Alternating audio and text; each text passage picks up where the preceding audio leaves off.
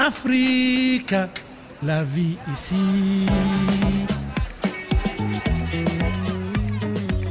C'est la grande folie des brunchs à Abidjan. Il y en a pour tous les goûts, mais pas forcément pour tous les budgets. Bonjour Orphélie Talmas.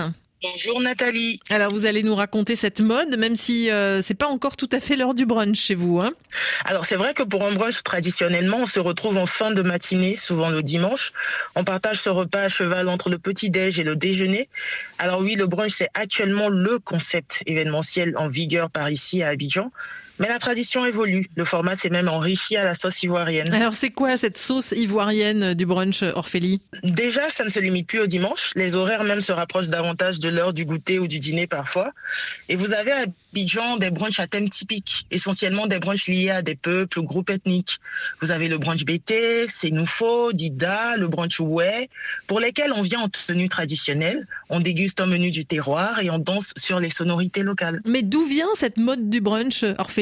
Je pense que tout est parti de Lacan Brunch, qui met en lumière dans toute sa déco, son dress code, ses animations et son menu, le patrimoine culturel à Caen. L'événement a eu de la résonance et a inspiré d'autres peuples. Et pourquoi, d'après vous, ces brunchs liés à une culture particulière ont autant de succès? Je crois que les Abidjanais étant un peu très urbains, il y a un plaisir de retourner aux sources sans s'imposer des kilomètres de route vers le village. On se sape donc et on replonge un peu dans son chez-soi en restant en ville. Mais le terroir, Orphélie, c'est pas du tout le seul thème en vogue hein, pour ces brunchs à Abidjan.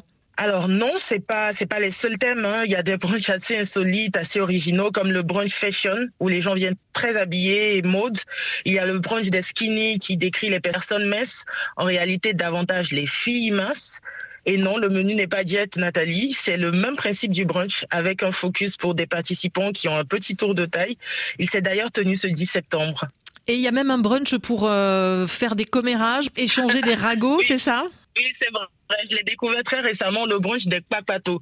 Donc, euh, c'est initié par Eunice Dunon et le principe, c'est de se retrouver entre personnes qui aiment bien faire les ragots et rire de l'actualité people, par exemple. Alors, le problème, Orphélie, c'est que ces brunchs, comme toutes les activités à la mode, bah, ça coûte cher.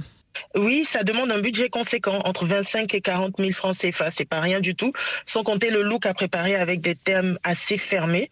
Mais bon, les brunchs ont toujours été des rendez-vous très chics, hein, Nathalie. Depuis les hôtels jusqu'aux jardins privatisés, les promoteurs ont identifié un filon et vont certainement enchaîner les brunchs. Ça marche. Orphélie Talmas en ligne d'Abidjan avec nous. Merci et bonne journée.